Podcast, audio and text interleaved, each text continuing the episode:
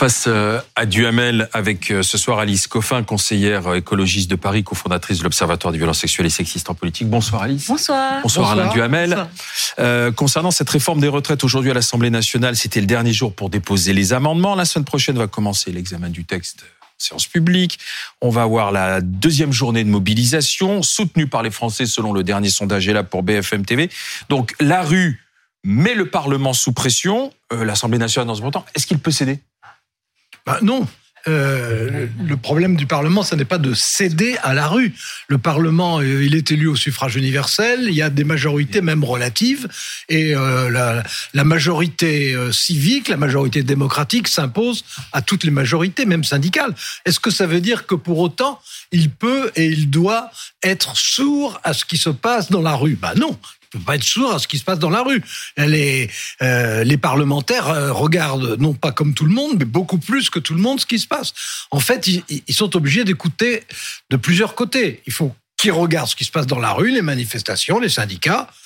Il faut qu'ils suivent les évolutions de l'opinion. Pour l'instant, c'est la même chose que les syndicats.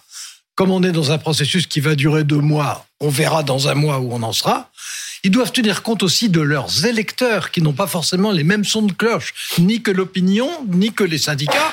Puis ils doivent tenir compte aussi du gouvernement qui est celui qui fournit les projets. Et c'est à partir de ça qu'il doit faire son travail, qui est un travail d'amélioration des textes. Et euh, quand il concerne la réforme des retraites, bah, d'essayer euh, de, de, faire disparaître un certain nombre de faiblesses, d'inégalités. Euh, ils sont là pour ça, c'est leur travail.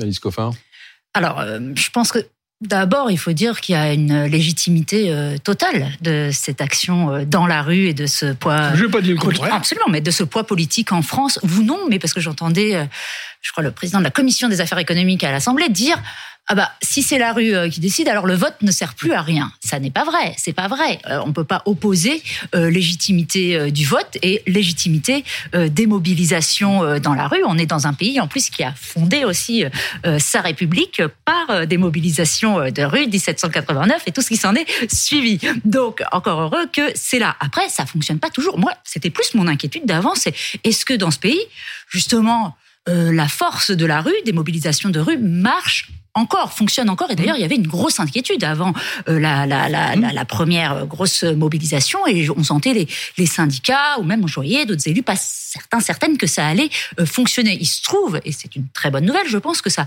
fonctionne euh, encore pleinement. Et encore une fois, que ce n'est pas du tout à délier du vote. Parce que vous, vous en parliez très justement, bah, beaucoup de parlementaires plus que d'autres se soucient absolument de, de, de ces mobilisations-là. Mais s'ils s'en soucient, c'est parce que tous s'en soucient. Oui, mais c'est aussi parce que ça, ça pourrait influencer et les autres par appréhension. Oui, mais ça pourrait influencer leurs électrices et électeurs au prochain scrutin. Donc c'est bien aussi lié au vote. Tout ça n'est pas euh, séparé mmh. et fonctionne ensemble. Et je pense que évidemment que ça va ça va euh, peser et grandement. Et d'ailleurs, ce mmh. qui est assez intéressant, c'est euh, les solidarités qui s'organise entre euh, élus d'un côté, euh, syndicalistes de l'autre, manifestants, manifestantes mm. aussi. Et il y a, y, a, y a, un lien euh, très fort. Je veux dire, parce que quand on dit la rue, c'est pas la rue en tant que telle, ça, ça vient de mobilisations. Oui, mais il y a de, légitimité. Certes, on a le droit de manifester, de faire grève, mais les députés, Alain Duhamel, ont été élus, en tout cas, je parlais de la majorité euh, relative, sur un programme, sur cette réforme des retraites. Et on peut même ajouter les députés LR, puisque lorsqu'ils ont fait campagne, les députés LR, ils parlaient de cette réforme à 65 ans à l'époque. Mais, tous les députés sont légitimes, de toute façon. Tous les députés ont été élus par le suffrage universel, donc tous sont légitimes. Et là, ils doivent être autodéterminer mm. l'ensemble des députés, ceux qui sont pour les manifestations, ceux qui sont contre. Mais, c'est à eux de prendre leurs responsabilités. Mais je répète, euh, c'est eux qui doivent prendre leurs décisions. Il y a les pressions de mais, leurs électeurs. Mais hein. euh, il faut pas être aveugle et sourd. Et ils ne sont pas aveugles et sourds. Il faut qu'ils écoutent ceux qui s'expriment sous différentes formes.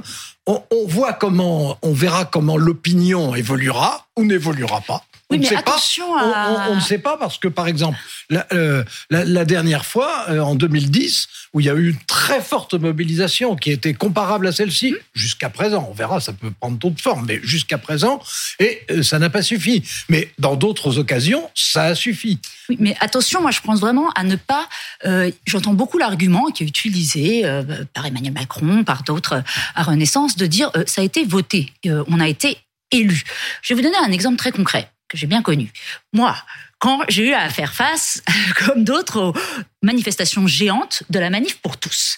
Hmm. Il ne me serait jamais venu à l'esprit, et je n'ai jamais utilisé l'argument de dire écoutez, François Hollande a été élu, il avait proposé le mariage pour tous, donc c'est comme ça, vous n'avez pas le droit d'être dans la rue. Je pouvais en, revanche dire euh, je pense que vous avez euh, des comportements. Oui, mais vous ne vouliez pas qu'il cède à la rue. Homophobes. Non, mais vous ne vouliez pas qu'il cède à la rue. Vous pouvez tenir, mais jamais. Oui, mais pourquoi est-ce que on entend quand même beaucoup dire c'est le vote on, opposerait le vote qui a eu lieu euh, il y a quelques mois à la possibilité et la légitimité si Hollande avait cédé la rue à l'époque. Mais j'aurais acté et je, je, je devrais et il a un peu cédé. Bref, mais euh, sinon là évidemment c'est c'est entièrement euh, euh, légitime et moi je pense contrairement à vous qu'il est tout à fait euh, même envisageable et même ça se profile tel quel qu'on aboutisse euh, à un arrêt de cette réforme là. Ah, on va avoir un rendez-vous dimanche. Ah moi je suis assez. Pourquoi, je, je pourquoi, suis assez, simplement avant de que alors, pourquoi vous dites ça? Parce que, Alors je suis assez. Sur quel je suis assez confiant dans les, euh, la force euh, de mobilisation aussi, et tout ce que je vois autour de moi, des élus aussi d'une euh, vraiment d'une mobilisation aussi. Vous savez que à Paris justement, Anne Hidalgo a annoncé là qu'il y aurait cette formule des mairies solidaires. C'est mauvais signe. Hein, si Hidalgo serait de ce côté-là, c'est oh, bah, pas une elle alliée. A fait, elle a fait, j'ai pas fait sa campagne présidentielle, mais présidentielle, mais elle, elle, elle, pas œuvré pour cette. Elle n'est pas toujours d'une efficacité politique. Je cite l'exemple de l'ensemble des maires en fait qui se mobilisent eux-mêmes mm. en disant qu'ils vont fermer euh, leur euh, euh, mairie ce 31 janvier en solidarité mm. avec le mouvement et avec c'est pas seulement les, mobilisations, il y a tous les soirs en ce moment mm. des meetings Donc organisés vous pensez que finalement Emmanuel Macron devra céder à un moment bah donné. Ouais, ouais, Alain Duhamel. Bon, alors, vous, vous y croyez pas du tout Pas du tout, je ne dis pas ça. Ah. Non, non, mais j'espère que vous écoutez les débats tous les non, jours. Mais Vous êtes plus prudent. en, en replay, je me les mets, je les loupe, voilà, bien sûr, bah je voilà, voilà. et vous avez bien raison. Euh, non, en fait, aujourd'hui, euh, on ne peut absolument pas dire comment ça se terminera. Pour que, imaginez que ça puisse être retiré, il y a deux solutions. La première qui euh, n'a existé qu'une seule fois toute la Ve République en 1962, vous voyez que c'est pas nouveau, et qui est que l'Assemblée censure le projet du gouvernement. C'est-à-dire que le gouvernement, voyant qu'il n'a pas de majorité, utilise le 49-3 et qu'il n'est pas la majorité, donc le gouvernement tombe. Et probablement, est-ce qu'il y a une dissolution je, oh, je ne dis pas que ça ne peut pas exister. Ça, ça, peut exister, on est en majorité relative. En majorité relative, il y a plus de chances que ça existe que dans les circonstances normales. Donc ça peut exister. Bon, l'autre hypothèse qui en fait est, plus fréquente mais qui, je crois, n'est pas dans le tempérament de Macron et qui, en tout cas, n'a pas existé depuis un bon moment, c'est que ce soit le gouvernement qui retire son projet. Alors ça, ça s'est produit assez souvent. Le général de Gaulle, il a retiré euh, un projet euh, face aux mineurs en, en 63, face à la contestation en 68, François Mitterrand en 84 à propos de l'école privée, Chirac deux fois, ça existe. Les mobilisations ça existe, bien ça existe. Donc, euh, je, je, ne dis pas que. je, ailleurs, je, moi, je trouve qu'il y a Je suis pas du tout en train de dire ce, ce projet. Un, je ne suis pas en train de dire ce projet a gagné. Deux, je ne suis pas en train de dire et il restera tel qu'il est. Un, je suis persuadé qu'il ne restera pas tel qu'il est, donc mm. qu'il sera amendé. Et c'est le travail des parlementaires. Hein, les parlementaires, il faut bien avoir en tête que neuf textes sur 10 sur lesquels ils votent sont d'origine gouvernementale. Donc leur travail dans ce cas-là, bah, c'est d'amenter, c'est de transformer, c'est d'améliorer, c'est de tenir compte de ce qu'ils entendent, puis aussi de ce qu'ils pensent. Oui, parce que tout le boulot est aussi bah, d'essayer de, fissurer, parce que bon, ok, c'est Emmanuel Macron, mais il y a aussi sa, ses députés, euh, enfin je dis c'est, voilà, mais euh, au Parlement, que c'est là-dessus que ça peut peser. Bah oui. Euh, oui, non, non, mais tout à fait. Donc il y a deux hypothèses de rejet. Ouais, vous croyez pas du tout aussi Je sais que Clémentine Autain a évoqué aussi que le Conseil constitutionnel pourrait se mobiliser par rapport à l'usage du 47.1 cette fois. Donc, je, ne crois pas, je, crois pas trop. Ce que je veux dire, c'est parce que, c'est inhabituel, mais c'est dans la Constitution. En tout cas, le plus, enfin, le plus probable, j'espère, c'est que ça, ça, ça, ça craquera par rapport à une mobilisation. Et quand je dis qu'il y a les ingrédients, pourquoi? Parce qu'il y a la, la, mobilisation, elle est là dans la rue, ça on le constate mmh. euh, sur les chiffres, et ça répond aussi, vous avez cité un, un ensemble d'exemples euh, illustres où les gouvernements ont retiré. Mmh. Dans tous ces exemples-là, il y avait le fait aussi que c'était pas simplement sur un projet ad hoc précis, mais c'était des projets qui euh, manifestaient une certaine vision euh, de la société, un enjeu bien plus global euh, pour la et société qui française. la société ça, avec, avec elle. C'est pour ça qui touchait vraiment. Et je crois que ça, ça réunit particulièrement bien tous ces paramètres-là, et c'est pour ça que tout est assez bien réuni suis, pour que le, je le suis gouvernement d'accord que c'est quelque chose qui peut exister, et je dirais dans la situation actuelle, c'est-à-dire au début du processus. Mm -hmm. Mais le processus, il va durer deux mois, mm -hmm. et on sait très bien non, on ne connaît pas l'épilogue, hein, je mmh. ne dis pas que je le connais plus que les autres, mais on sait très bien qu'en deux mois, l'opinion évolue beaucoup. Mmh, et que euh, dans un sens ou dans un autre. Dans certains cas, ça cristallise contre un projet, les exemples que j'ai donnés, et dans d'autres cas, Mais... ça, après avoir soutenu, comme c'est le cas en ce moment, euh, les manifestations et même les blocages, eh bien, euh, ensuite, ils changent d'avis parce qu'ils ont, un, parce qu'ils n'ont plus d'argent, deux, parce qu'ils en ont assez, et que et qu'il y a toujours dans ces cas-là, au bout d'un certain temps, euh, un, un, un, parti de la colère et un parti de la peur, Mais... au bout du compte, et qu'on ne sait pas à l'avance ce que seront les proportions. Existe-t-il un plan B, une solution qui permettrait à tout le monde de sauver la phase, sortir la tête haute, aussi bien du côté de l'exécutif que du côté des, syndicats? À, tout le monde, non. À tout le monde en même temps, c'est pas possible. Euh, il y a forcément un critère qui restera, ou bien euh, on, on demeurera sur les 64 ans, ou bien on n'y demeurera pas. Si on demeure sur les 64 ans, on ne pourra pas dire que tout le monde non. a perdu la face. Et si on n'y demeure pas, eh ben ça veut dire que le projet est balayé. Si le projet est balayé, bon, en clair, c'est la fin du quinquennat. Alice Coffin. C'est bien pour ça que je pense qu'il y a une telle mobilisation aussi, c'est que les enjeux sont bien euh, perçus. Ah bon alors, Ça joue ça bah, Ce qui est un peu problématique, toujours un peu pour je trouve aussi, parce que en soi, l'enjeu de, des, des, retraites, de se questionner dans une société. Alors vous voulez la comment fin du quinquennat on, on organise, maintenant, vous, en fait. de comment on organise une société. Ça, ça fait même pas un an qu'il a commencé. c'est déjà trop. Oui, enfin, c'est, non, enfin, moi, je veux dire que les Français, ça, ça, non, les Français peuvent changer d'avis. Enfin, c'est pour ça que je dis, ben, voilà. Les Français ont réélu Emmanuel Macron et donc maintenant, ils voudraient s'en débarrasser. C'est Alain Duhamel qui a annoncé la fin du quinquennat.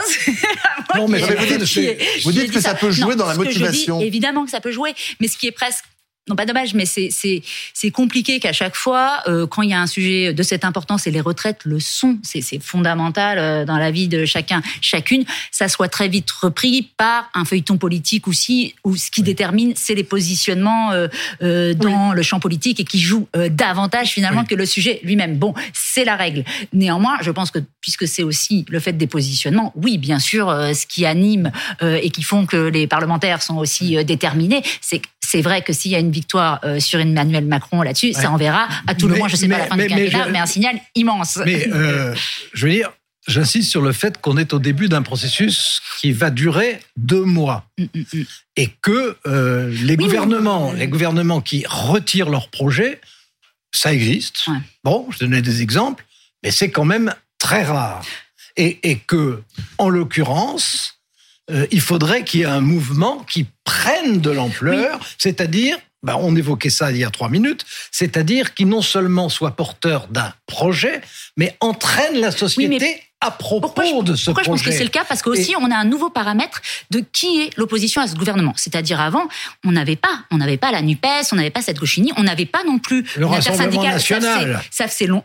Ça faisait longtemps aussi que les syndicats n'avaient pas procédé de manière unitaire. Donc moi, je trouve qu'il y a une reconfiguration aussi euh, dans ces derniers mois, ces dernières semaines, de la façon dont on s'oppose à des projets, que ce soit pour les retraites ou d'autres, qui mettent à bas les services publics et un certain ouais. modèle français pour faire très court. Et c'est ça qui est intéressant, parce que si ça, ça marche, ça, c'est aussi une impulsion et ça insuffle pour toutes les mais, années mais... à venir quelque chose d'assez nouveau dans la manière dont on peut organiser la contestation sociale dans ce pays, quand même. Oui, mais vous savez, d'une mmh. part, un, que de toute façon, toutes les réformes des retraites, quand on dit réforme des retraites, c'est toujours pour augmenter évidemment l'âge. Hein. Sauf en 80. Euh, non, oui. Sauf en 81. Euh... Et, euh, parce qu'on a trop souvent des gouvernements de droite. Et, c'est ce qui d'ailleurs a entraîné une bascule ensuite. Hein. Et bon, c'est d'ailleurs dès que ça a été passé, ça a été un, au sein même du gouvernement un sujet de division. Mais bon, laissons de 81 de côté. Euh, depuis 81, là on sera d'accord, depuis 81, chaque fois qu'il y a eu une réforme de les retraites, ça a été pour, élever l'âge des retraites. Et à chaque fois, ça a été naturellement, dès le début, extrêmement impopulaire. Parce que je ne vois pas comment, quand on élève l'âge de la retraite, on peut dire c'est nécessaire, moi c'est ce que je pense. On peut dire euh, c'est une bonne méthode ou celle qui est choisie est une mauvaise méthode, c'est aussi ce que je pense. Mais euh, il n'empêche que c'est toujours au départ extrêmement impopulaire. Or, depuis 1981, quand il y a eu élévation de l'âge de la retraite, il y a eu énorme protestation mais c'est passé. C'est pour ça que je dis, ça n'est pas du tout joué. C'est un processus de deux mois. On verra déjà dans un mois où on en sera en termes d'opinion par rapport au mouvement et par rapport au gouvernement. et, et, et, par rapport si par rapport aussi au parlement qui aura quand même qui, aura fait des qui aura fait des propositions. Hein, le, parlement aura fait des propositions. Donc euh, on entre dans une période passionnante peut-être convulsive est totalement indéchiffrable au stade où on en est. Merci Alice Coffin, merci euh, Alain Duhamel.